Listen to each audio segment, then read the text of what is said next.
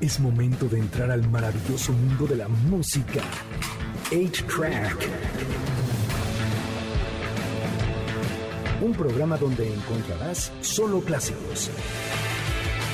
Comenzamos en MBS 102.5. Bienvenidos a una nueva edición de A-Track. Mi nombre es Checo Sound. Hoy es sábado 20 de marzo. Mañana es día de la primavera.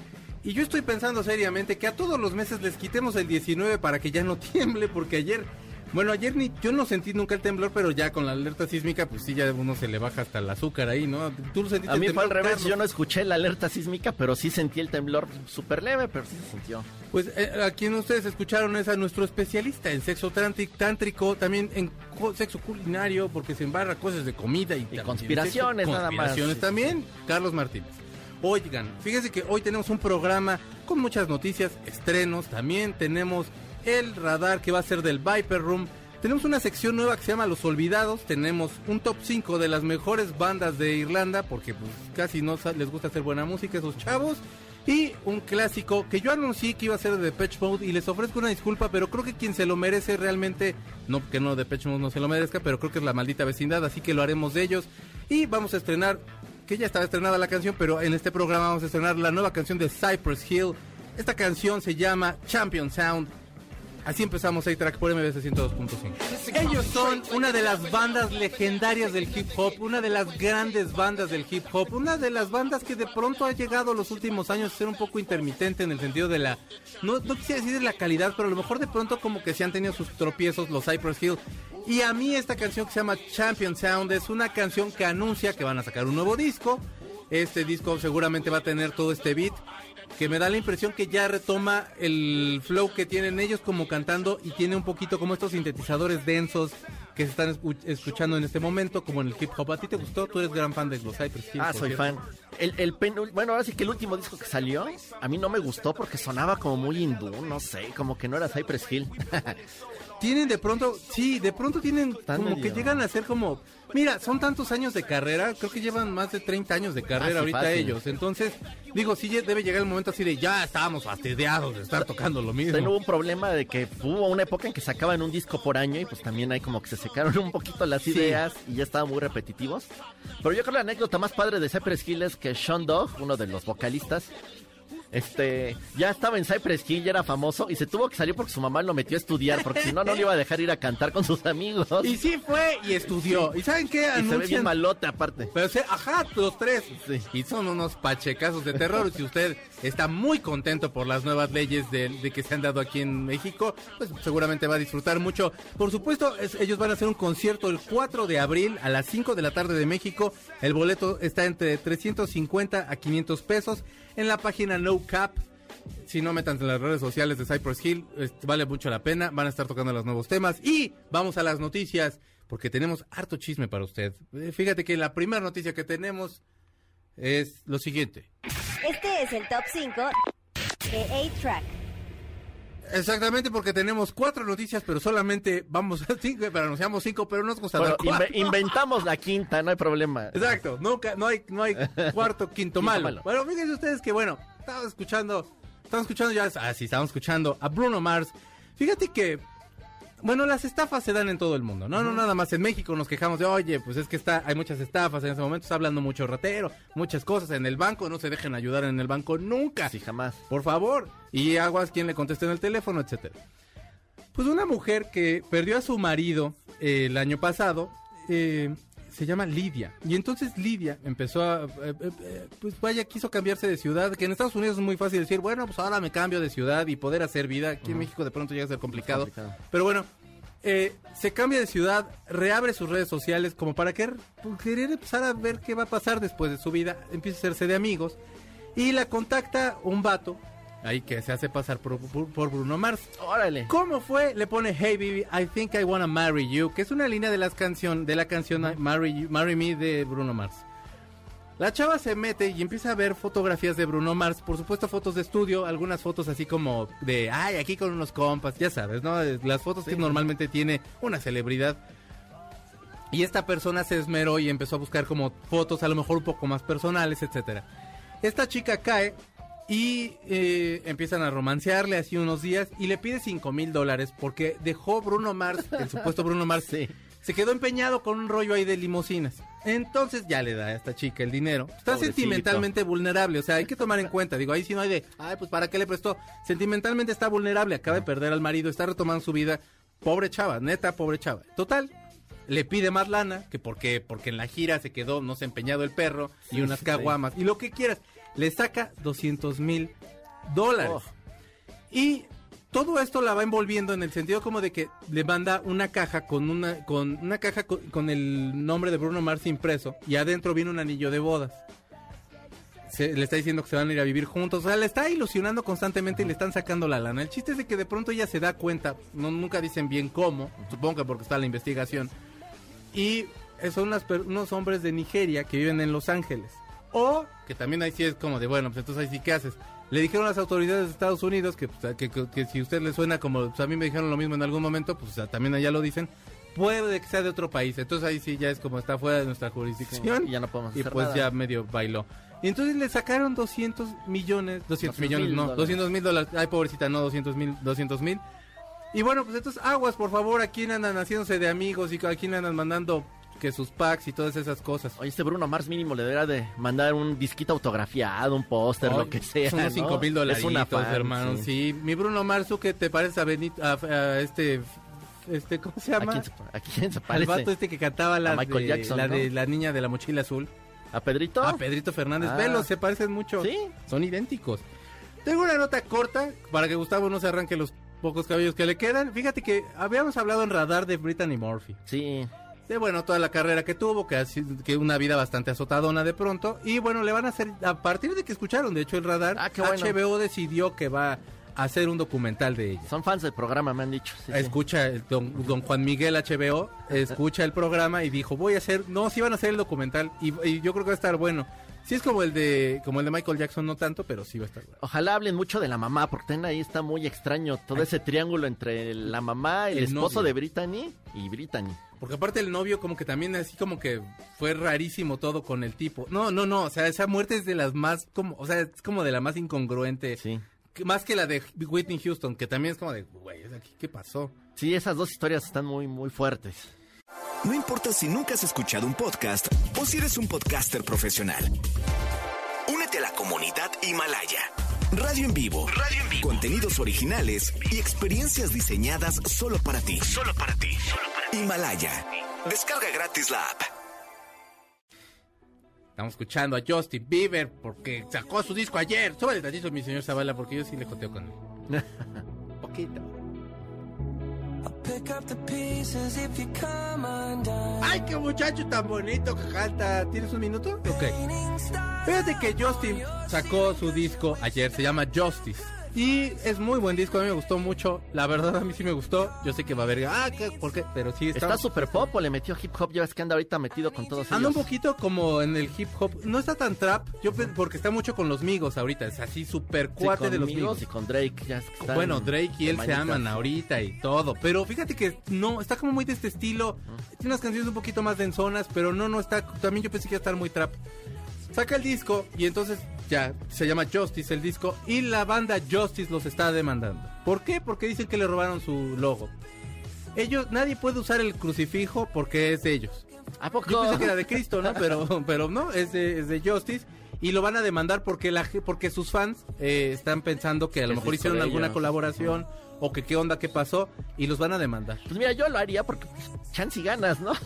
Total, digo, es Justin Bieber, no o sea, nada, cuando sí. menos, o sea, si ya nadie se acordaba de Justice, que la verdad a mí sí me gusta A lo mejor mucho. hacen una colaboración y con eso les pagan. Debieron haber hecho Ajá. eso, güey. O sea, va, órale, úsalo y hacemos un remix Sí, y nosotros sí. la votamos Con porque eso. son buenos. Tan buenos son que hay una canción que se llama Dance. Esta canción que se llama Dance es por la que se dieron realmente a conocer los, los Justice. Tomaron todos los samplers que ustedes quieran de canciones de Michael Jackson, entre ellas Spirit, Black or White, eh, Pretty Young Thing y también ABC de los Jackson 5. La vamos a poner al aire. Ellos son Justice. Estás escuchando A-Track por MBS 102.5. Ahí regresamos, ¿eh? Báilele. Ellos son Justice, la canción es Dance de su disco Cross de 2007. ¿Qué estaba usted haciendo el 2007? Hace casi 13, 14 años ya. Así que díganos por favor en arroba checosound y en Eitra Clásicos en Facebook. Tenemos un Facebook Live, participe, vamos nosotros a un corte y regresamos. No se vayan. Pongamos pausa al cartucho de 8-Track, donde están los verdaderos clásicos, por MBS 102.5. Es momento de ponerle play al cartucho de 8-Track por MBS 102.5, donde están los verdaderos clásicos. Ya regresamos, MBS 102.5.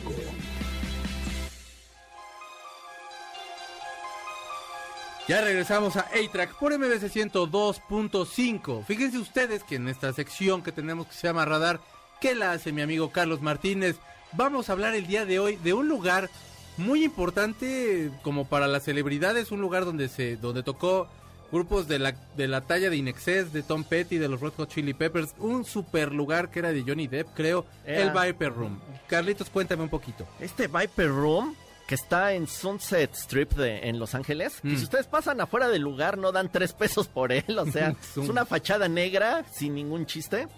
Pero resulta que se volvió un lugar de moda, empezó en los 40s, de hecho era un lugar de jazz, y ahí asistía el famoso gángster Boxy Siegel, Ok, sí, sí, sí. que después se fue, hizo una fortuna en Las Vegas con su hotel El Flamingo, pero bueno, luego hablaremos de eso. Ahí estaría bueno. Está padre también. Entonces, en este lugar, pues tiene así muchas leyendas y se hizo muy famoso cuando lo compra Johnny Depp. Él ya era un poquito famoso. Y nada más para estrenar este lugar, cuando él lo compra, contrata a Tom Petty and the Heartbreakers. Ellos inauguran el lugar En el momento del to- de Tom Petty, fuerte aparte. O sea, de Tom Petty ya... cuando era lo máximo. Sí. Y imagínate debutar este lugar. Johnny Depp tenía un socio y ahí entra una de las primeras leyendas del Viper Room. Sí. son socios del lugar y de repente él desaparece. Entonces, al desaparecer este socio, él, este Johnny Depp se queda con todo, mete una demanda, le gana a la esposa, bla, bla, bla, él se queda con todo el lugar. La leyenda dice, esta sí es así, leyenda muy urbana, es que lo asesinaron y está enterrado adentro del Viper Room. Ay, o sea que tiene su maldición. el Tiene su maldición el Viper Room. De hecho, cuando va el programa de Ghost Hunters al Viper Room, se supone que escuchan al fantasma de River Phoenix, que por cierto murió afuera del Viper Room. Sí, sí, sí. Ustedes si llegan van a ver un poste afuera del Viper Room. Ahí en ese poste murió River Phoenix. Y dicen que hay otro fantasma en el bar. Algo curioso, en ese bar, antes de ser famosa, fue barman Christina Applegate. Ok. Entonces, Bien. si ustedes fueron en esa época, a lo mejor ella los atendió. Y otra persona que fue barman, que es un dato muy curioso, Adam Divine de los Counting Crows, que es el Sí. vocalista, ya era famoso, pero dice que se le subieron tanto los humos y quería poner los pies en la tierra, que fue a pedir chamba de barman y fue barman ahí. No manches. ¿Y habrá sido bueno? Porque... Pues yo espero que sí. Bueno, dicen que los fans de los Counting Crows hacían fila para entrar y, y platicar con él y tomar con él. Era, el lugar, ahora sí que era como el no, no, era el lugar de ambiente. O sea, de verdad ahí sí se centraba toda la, toda la mafiecilla ahí de, de Los Ángeles de aquel entonces. O sea, de Johnny Depp, esta Winona Ryder, todos ellos. Todos ellos, todos los Phoenix. Bueno, de hecho, hasta la actualidad, ahorita está cerrado por COVID. Pero está el rumor de que ya lo van a tirar porque compraron un terreno muy grande y parece que quieren hacer una torre. No se ha confirmado de que lo vayan a tirar. Ojalá no. Pero, por ejemplo, todavía el año pasado, si ustedes iban ahí al Viper Room, se podían encontrar a, a Miley Cyrus, a Kanye West, a las Kardashian. O sea, sigue siendo el lugar Sí, sí, sí, como de el, moda. el- el centro. Y de hecho, algo que hablan en una película, los Doors la filmaron adentro de Viper Room, por cierto. Algo muy padre, eh, ustedes entran y hay un como sótano. Y es un whisky bar, o sea, es como un bar más exclusivo. Bueno, en ese lugar se llevan a cabo apuestas clandestinas. Y si quieren saber más sobre eso, hay una película y un libro llamado Molly's Game, que en español se llama Estafa Maestra. La pueden ver en cualquier Es plataforma. buena la película. La película es buena, pero lean el libro, porque en el libro sí nos cuentan todas las anécdotas y quiénes estaban, así como un, un review rápido. Ahí en el Viper Room se juntaba Toby Maguire, Leonardo. DiCaprio y Ben Affleck Ok. e invitaban empresarios y jugaban póker. Y el gran ganador siempre fue Toby Maguire, dicen que era un vagales. Y que no lo quiere mucha gente, ¿no? No, de hecho si leen el libro, básicamente él es el villano del libro. Trata muy mal a esta chava que organizaba los juegos, trataba Sí. mal a sus compañeros. Pues yo me imagino que como se casó con la hija del dueño de Universal, este, se le subieron un poquito los humos Tiene mala reputación. y trataba mal a todos. Hay una anécdota muy chistosa. Hay un productor llamado Rick Solomon que saltó a la fama. A lo mejor ustedes lo conocen porque salió en el video pornográfico de Paris Hilton. Ah, Él es sí lo quien está conocemos. con ella. Bueno, yo sí. Pero era una cosa de reportero. Sí, sí, era que por caliente. Ajá. Entonces él jugaba en, en estos y era el otro vago. Y dicen que Toby Maguire lo sacó del juego porque él era el único que le podía ganar. Ah, perro. Y él se llevaba muy bien con Ben Affleck. Lean el libro, es buenísimo. Todo sucedió en el Viper Room. Eh, hay un dato curioso, triste. Ahí dio su último concierto Michael Hutchins an- antes de morir. Uy, el Inexcess donde ya estaba muy enfermo Michael Hutchins. Sí, de hecho, él da su concierto en el Viper Room y a la siguiente semana fallece. No, o sea, sí tiene maldición. Bueno, en algún lado de internet, si usted es así como lo suficientemente morboso, está la llamada de, de Joaquín Phoenix Ah, sí. al 911 diciendo que su hermano se está muriendo. Ya estaba muerto para el momento en que él estaba hablando por teléfono, cabe mencionar. Pero te lo juro que te rompe el corazón y la verdad es que está tan angustiado, hijo pobre vato. Perdón, síguele. Pues yo por eso digo que ni es actor. Yo digo que nada más saca todo lo que ha vivido. Si buscan la vida, de, este los señor. Phoenix, los dos, Sí. o sea, son una familia rara. Ah, hemos hablado de ellos. Sí, ah, pues les recomiendo un libro. Si quieren saber sobre ellos, se llama. Y de hecho tiene que ver con el Viper Room. Se llama Last Night at the Viper Room. Así se llama el libro. Está muy barato en Amazon si lo quieren comprar. Y es la historia de River Phoenix y de Joaquín Phoenix. No, es que Vienen de una, secta niñez. en Venezuela. No, no, no. los una papás eran unos perversos, unos señores así que eran como carne de culto, más bien los papás. Sí. O sea, eran no sé, de esos señores que, que como que lo que les pongas le creen. Carne de culto y, y- y se llevaron entre las patas a sus pobres hijos. Y ahí donde ven así de, ah, qué padre actuación en el guasón. De verdad. Yo creo que sí, él es así. O sea, si hay un punto en el que sí es de este dude, o sea, Yo creo que sí lo vivió. y River era, era la promesa de actor. Digo, Joaquín es un actorazo, pero decían que River Phoenix era, era la promesa. Era el bueno. Sigue, Estamos escuchando de fondo a los Chili los Peppers, Hot que son de las bandas preferidas. Ahí tocaron muchas veces. Tocó Flea solo, tocó Fusciante solo. Por cierto, hay una anécdota de Fusciante que se puso súper mal y se peleó con el público ahí. Lo tuvieron que bajar. Qué tipo más. Yo Frusciante es un, es un genio, pero sí se le va. Una banda que empezó ahí, el primer concierto registrado de The Wallflowers fue en el Viper Room. Órale. Y Pues pues, sí. digo, la verdad es que ahí creo que influyó el papá para que les dieran oportunidad de debutar. Ahí tocó Bruce Springsteen. Hubo un mes que estuvo muy chistoso, me parece que fue 96, que tocaron seguiditos. Haz de cuenta, una semana fue Springsteen, a la siguiente Wallflowers y a la siguiente Oasis. De, no, ya es 96. No, no, ya es como la segunda gira de. Segunda o tercera gira ya de hoy. Pero imagínate ver a Oasis en un lugar en el que le caben 500 personas, va a haber sido una locura. Imagínate nada más. Ahí también ha tocado Muse y Green Day, así más recientes. Hasta la fecha siguen debutando bandas. Esperemos que alguna se haga famosa y que no lo tiren. Pues sí, estaría. Si algún día va a Los Ángeles, dense una vuelta aunque sea para tomarse la foto allá afuera de Viper Room. Y nos la mandan. Por favor. Pues vamos a ir a canción. Por supuesto, ya lo mencionó Carlitos. Ellos estuvieron muchas veces en el Viper Room. Es la banda de Michael Hutchins. Ellos son In Excess. Es una de las grandes bandas. Ese riff que van a escuchar ustedes de guitarras de 1985 no lo usaron hasta el 87 porque decían que estaba como medio así que estaba muy oscuro y que a lo mejor no. Y en la cabeza creativa de Michael Hutchins dijo, no, espérense, voy a escribir una canción acerca de una chava que te puede llevar a la perdición y esa chava es hermosa y de pronto tiene como una cara bella, angelical y tiene también su diablo interno. Esto es Devil Inside. Está escuchando ahí track por MBS 102.5. ¡Cántale! Michael Hutchins y su banda In Excess con la canción Devil Inside del mejor disco, de uno de los mejores discos de los 80s, el Kick de 1987. Ustedes están escuchando A-Track, regresamos en nada, no se vaya, ¿qué se va? Si aquí seguimos, vámonos. Pongamos pausa al cartucho de 8-Track, donde están los verdaderos clásicos, por MBS 102.5. Es momento de ponerle play al cartucho de 8-Track, por MBS 102.5, donde están los verdaderos clásicos. Ya regresamos, MBS 102.5. Regresamos a A-Track por MBS 102.5 y estamos estrenando una sección que se llama Los Olvidados. ¿Qué es Los Olvidados? Esas canciones que pues pegan y el grupo como que se da a conocer un poco y a la hora de la hora pues ni tanto. La canción es The Way y la banda es Fastball. Gracias, porque no la- Se te olvida el nombre. Sí, es que pienso en béisbol, pienso en todo menos fastball. Y bueno, fastball, la verdad, tuvo nada más esta canción. Es una canción que sí funcionó. Si ustedes hacen, le rascan un poquito en el recuerdo y veían MTV como por ahí del 97 o Ocho fue, 98, 98. eh, eh, salía mucho este- esta canción. Y Carlos, por favor, dime. Bueno, esta canción sonaba en todas las can- en todas las estaciones de rock e incluso en las de pop, fue un hitazo. Sí. Eh, eh, este grupo, curiosamente, Fastball, antes de llamarse Fastball, se llamaba Magneto USA. Qué bueno que cambiaron de no, nombre. sí, qué bueno. Para siempre. Con esta canción vendieron un millón de copias, Sí. que fue una locura para la época. Eh, y, y curiosamente, a los tres años lanzaron su siguiente álbum, que solo vendió 85 mil, así que ahí fue el declive de la banda.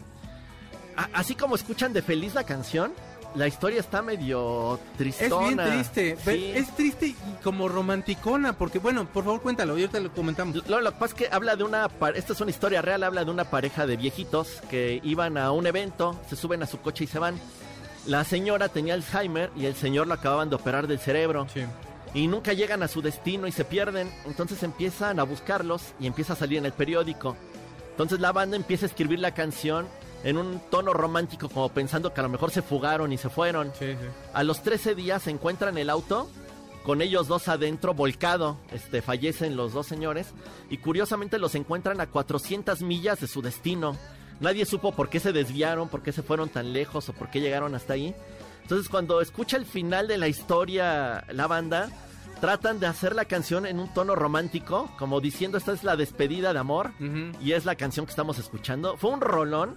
De hecho, VH1 la nombró la canción número 94 en el top 100 de los 90. Así de fuerte fue esta canción. Sí. Y lo triste es que ya no la escuchamos en ningún lugar. O sea, yo de veras tiene años que no la escucho en ningún lado. Pues yo de, o sea, de menos sí te tendrá como 20 años que no la oigo. O sea, aproximadamente, o sea, porque pe- aquí pegó, amigos, de Fue un verdad. hitazo, sí. En, en- en otra estación que se llamaba Radioactivo, la ponían bien seguido, yo me acuerdo.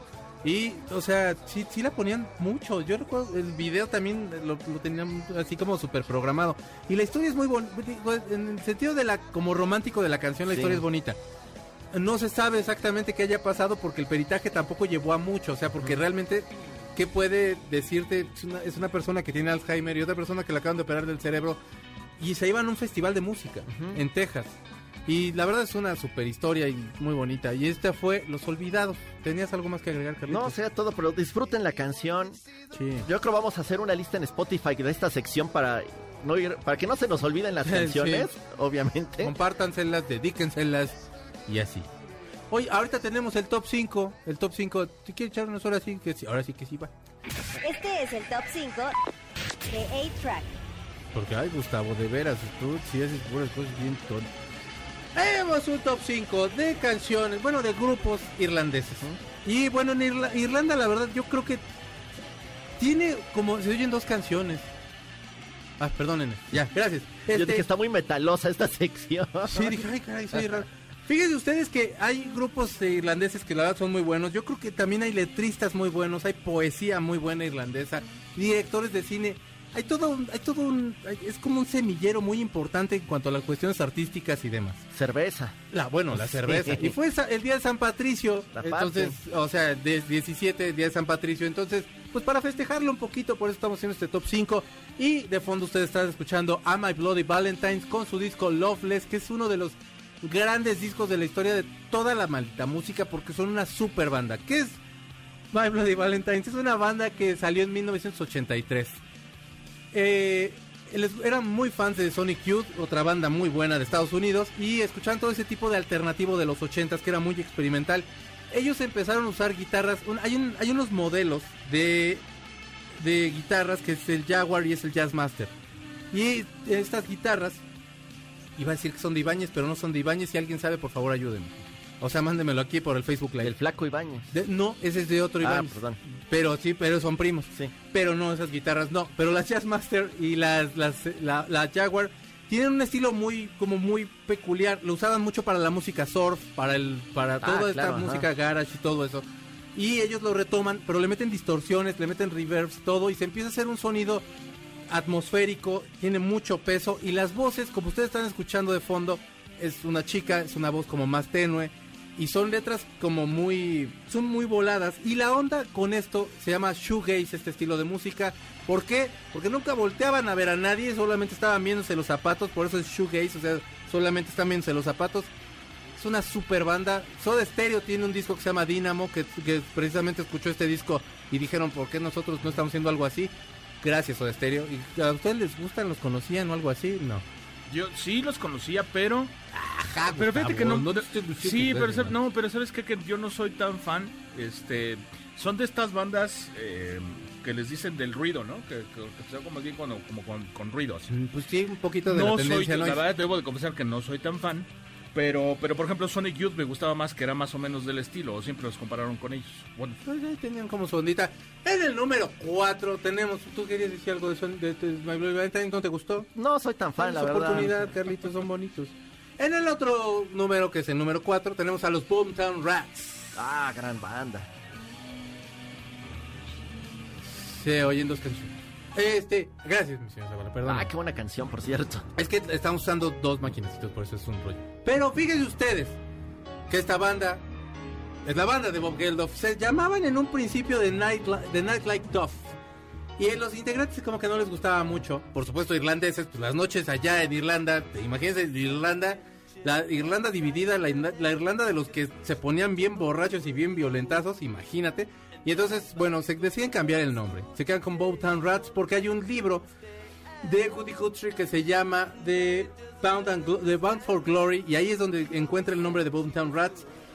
Saca su primer sencillo que se llama Looking After Number One y jalan muchísimo, se van a Inglaterra, empiezan a vivir allá, empiezan a funcionar mucho. Los toman como si fuera de esta oleada del punk, de donde era de Clash, de todos estos grupos. Ay, pero no suena punk. No, era como New Wave un poquito. De hecho, tenían un estilo muy propio, los Boomtown Rats. No tenían nada que ver con el punk.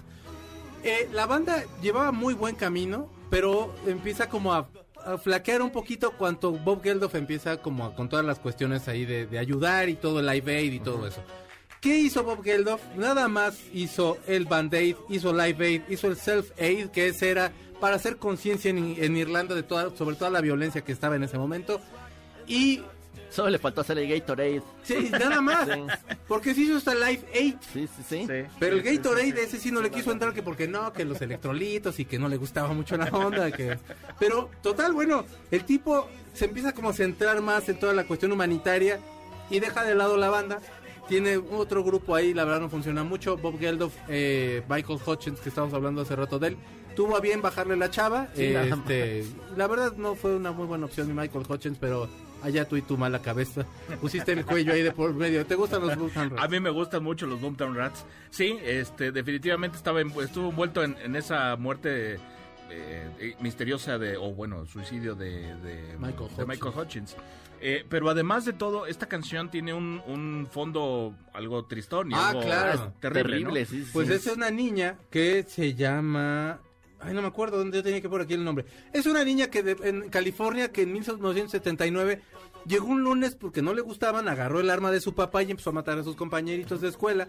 Esta canción fue censurada, por supuesto, en Estados Unidos porque, pues, ¿cómo iban? Ahí es donde Estados Unidos de pronto es de qué pasó, ¿no? Sí, o sea, a la fecha siguen teniendo esos problemas. ¿Y cómo cancelas esta canción? Bueno. No, y la niña la entrevistan y le dice, ¿por qué lo hiciste? Dice, porque no me gustan los lunes. Sí. Y así se llama esta canción, que es una gran canción. Sí, se llama Brendan Spencer. Ahí pueden ustedes encontrar el caso porque pues esta canción pr- básicamente trata de esto.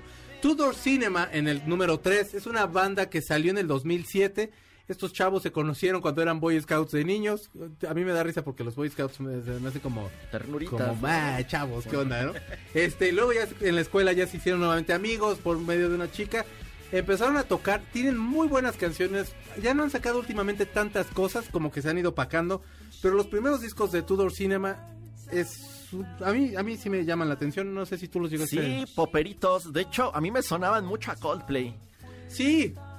Pero en padre, ¿no? A mí sí. me gusta Coldplay, entonces a mí sí me gustaban. Escuché creo nada más el primer disco y de ahí aquí en México creo que le- les perdimos la pista. Sí, en- en- por supuesto en Irlanda y Europa, bueno, por supuesto es parte de Europa, pero me refiero que Irlanda, Toda su Europa. casa y todo, lo- toda Europa siguen siendo una banda fuerte, pero como que de este lado ya no se sabe mucho. ¿Te gustan? Dice, a mí me gustan eh, y, y sobre todo esta canción que estamos escuchando de fondo se utiliza mucho en, en TikTok, ¿no? Lo utilizan mucho para hacer como Sí. bailes y toda esta onda. En el número 2, por supuesto que hay una película que se llama El color púrpura. Estuvimos hablando de esa película hace unas semanas, cuando hablamos de las mujeres empoderadas en el cine. Sí. Y eh, en esa decían que, que Dios se enojaba cuando pasabas por un campo de, de flores púrpura. Y por eso te, te, te podía ir mal, porque no apreciabas la belleza que Dios te estaba dando en ese momento. Pues estar hablando de grupos de Irlanda y no hablar de YouTube, pues puede que Dios se enoje. pecado, sí. Y luego con estos que son muy creyentes. Entonces ellos son YouTube. A mí todavía me gustan. Ahorita hay una competencia fuertísima para ver quién los odia más. Esta banda que fue de Larry Mullen, porque fue en la cocina de Larry Mullen, que fue de Adam Clayton, porque un tiempo fue el manager Adam Clayton, que es de Bono, porque pues Bono se le echó a la bolsa, y porque es de, de Edge, porque básicamente es el arquitecto de todo ese sonido. Pero es una banda que es de ellos cuatro, que es, es de todos los que todavía le queremos. Para mí tienen canciones épicas, para mí siguen siendo una gran banda referente. Los últimos discos son asquerosos, pero tienen cosas de verdad, de verdad que valen mucho la pena y que no puede uno. O sea, no puedes tirar a la carrera por dos discos de casi, Sí, o sea, no. tienen casi más de 40 años. O sea, por favor, No, la banda legendaria no solo de Irlanda, mundial, o sea. Es más, en México no sé si sea la banda más querida o del. A está en el top 5 de, De las las- bandas más sí, queridas. sí. Metallica, yo creo, YouTube. eh, y YouTube, Radiohead, y Radiohead. también. Gustavo, A tú mí, vas a a, mí, bueno, echarte yo soy hora creo y- que aquí los tres somos super fans de YouTube. Obviamente sí, con sus bemoles, de esos- este- en estos tiempos que han sacado nada bueno o nada no tan bueno. Son dos, tres canciones que, bueno, solamente valen la pena, pero, pero fuera de eso, los seguimos queriendo. Y en el número uno, una de las voces más hermosas que pudieron haber en la música irlandesa y en el mundo, eh, es la banda de Dolores O'Riordan, que antes de que entrara se llamaba The Cranberry Sau- Sauce, o sea, de como la salsa de cranberries, pero aparte lo ponían de otra forma, lo escribían de otra forma, y llegó ella y puso orden y ya nada más se llamaron The Cranberries.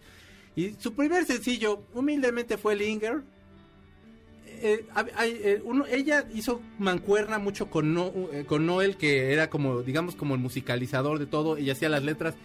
De verdad, yo los Cranberries es una banda que sí me gusta mucho. Siempre estoy de, ¿por qué no he hecho un playlist así para mí, pues, así de los Cranberries, así con las canciones que me gustan, tal? Eh, y bueno, la conclusión es que de pronto como que siento que tiran muy para abajo y yo necesito como canciones más para arriba porque yo me bajoneo bien rápido, entonces la verdad sí me da como, como muy para abajo. Su voz es muy melancólica, ¿no? Lo es, así, de verdad, tiene un falsete que... Puede ser hasta que una canción mata. feliz, pero, pero con su voz como que no, no te prende. Just My Imagination, güey. Sí, o sea, es una canción feliz que te tumba la fregada y te agarra mal parado. Gustavo, ¿te gusta? Ah, me encanta. Y además, eh, la lo que decíamos, bueno, lo que estabas comentando ahorita, Carlos, la, la voz de Dolores no solo es, o sea, es, es, sí rec- es- más bien es reconocible en cualquier lugar y en cualquier momento. O sea, es increíble y además, que lo que platicamos hace rato, o sea, de verdad te hace eh, re- recordarla, o sea, como tal, como ella, como era. Tiene un, tiene, tiene un poder ahí como nostálgico Sí. súper fuerte de voz, pero probablemente en esta canción, ¿no? La canción con la que cerramos, por supuesto, este top 5 es Salvation. Es de un discazo que se llama To the Faithful Departed de 1996. Esto sí está punk y está bonito para que usted este sábado baile poquito. Esto es 6 track por MBS 102.5. Ellos son The Cranberries, la canción de Salvation de su disco To the Faithful Departed de 1996. que estaba usted haciendo en 1996? Vamos a un corte comercial en lo que usted lo piensa. Está escuchando track por MBS 102.5 con el clásico de la maldita. Vámonos. Pongamos pausa al cartucho de 8-Track, donde están los verdaderos clásicos, por MBS 102.5. Es momento de ponerle play al cartucho de 8-Track, por MBS 102.5, donde están los verdaderos clásicos. Ya regresamos, MBS 102.5.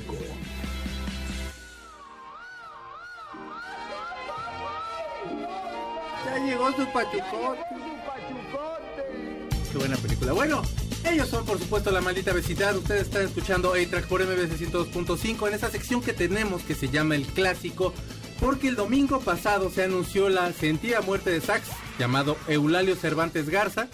Eh, bueno, Sax nació en San Luis Potosí. Y desde los 11 años le gustaba como, le gustó como los instrumentos de viento, todo, empezó aprendiendo a tocar el clarinete, y bueno, ya de verdad era muy bueno, eh, era muy destacado como, como instrumentista y se vino aquí a la Ciudad de México. Por otro lado, estaban tres chavitos, entre ellos Rocco, que vivían en una vecindad aquí en la Santa María la Ratera. Bueno, en la Santa María la Rivera. Y entonces, eh, no sé, destino, Dios, lo que sea, usted diga, eh, los unió y empezaron a hacer un grupo que se llamaba La Maldita Vecindad, basados en grupos como Botellita de Jerez y El Ritmo Peligroso. Ellos tristemente entran como en este conjunto de, de que hicieron las disqueras que se llamaba El Rock en tu idioma, no tienen absolutamente nada que ver con eso. Eran de, son a la fecha una de las bandas como que sí tienen un sello propio, sabes que estás escuchando la maldita, Eh, no sé si vayan a seguir o no, pero bueno, o sea, hasta, los, hasta el material que tenemos ahorita, sabes que estás escuchando la maldita. Eh, siempre apoyaron como las causas. Antes de tener disquera, ellos apoyaban todas las marchas que se hacían para que el gobierno apoyara a la gente que perdió su casa en 1985, en el temblor de 1985, en el 88 con el con el fraude de Lázaro Cárdenas que le hicieron a, a Cuauhtémoc Cárdenas. Lázaro Cárdenas. A Cuauhtémoc Cárdenas. eh, también estuvieron haciendo eh, conciertos. La anécdota va en que están tocando ellos en un camión y llegan los, los de la disquera y les dicen que los quieren firmar. Porque otro mito del Chopo es que se supone que los caifanes estaban presionando para que él los firmaran. Que los caifanes dijeron, ya los caifanes eran los caifanes cuando grabaron ese disco. Ustedes no se, no se engañen, los caifanes ya eran la banda. O sea, ya tocaban, to- tocaron en el Hotel de México para abrirle a Miguel Mateos y ya todo el mundo sabía las canciones de caifanes. Ya pesaban así tanto los caifanes. Entonces, dijeron que no firmaban si no firmaban a la maldita vecindad. No sé si esto sea mito, a mí se me hace una, anécdota que es entrañable porque habla de una unión que había en ese momento en, la- en el rock and roll de México. Eh, firman, sacan su primer disco que tiene Morenaza, que es una super canción, a mí me gusta mucho, pero la verdad, su segundo disco, yo creo que eh, eh, es bien difícil que superes ese disco, que es El Circo. Sí, ese clásico. Ese disco es de verdad redondo, no tiene, no le sobra nada. Hay gente que dice que la- hay una canción que se llama, que habla de un vato que se llama Toño, que saca la trompeta, que toca a todos lados, que no les gusta tanto. Ya de perdida el intro de esa canción, tiene momentos ese disco épicos de verdad. Tiene querida en una versión punk, que aparte de Juan Gabriel, no había escuchado eh, covers de, de Jo- de Juan Gabriel en el rock and roll de verdad era, era, o sea, les está hablando un güey que cuando que apenas iba a entrar a la secundaria y, le- y le- y- y es el primer compacto que mi mamá pudo comprar, güey. Órale, qué padre. Y era, era, o sea, ese disco se hizo transparente de todas las malditas veces que lo poníamos, ¿no? Lo que nos unió a mi mamá y a mí fue la música de estos güeyes. Todos queríamos tener la cadena que tenía Rocco y queríamos ser sax y queríamos ser El ese güey. sombrero. El sombrero. Cómo se desempeñaban en el escenario, que brincaban, se daban maromas, hacían todo.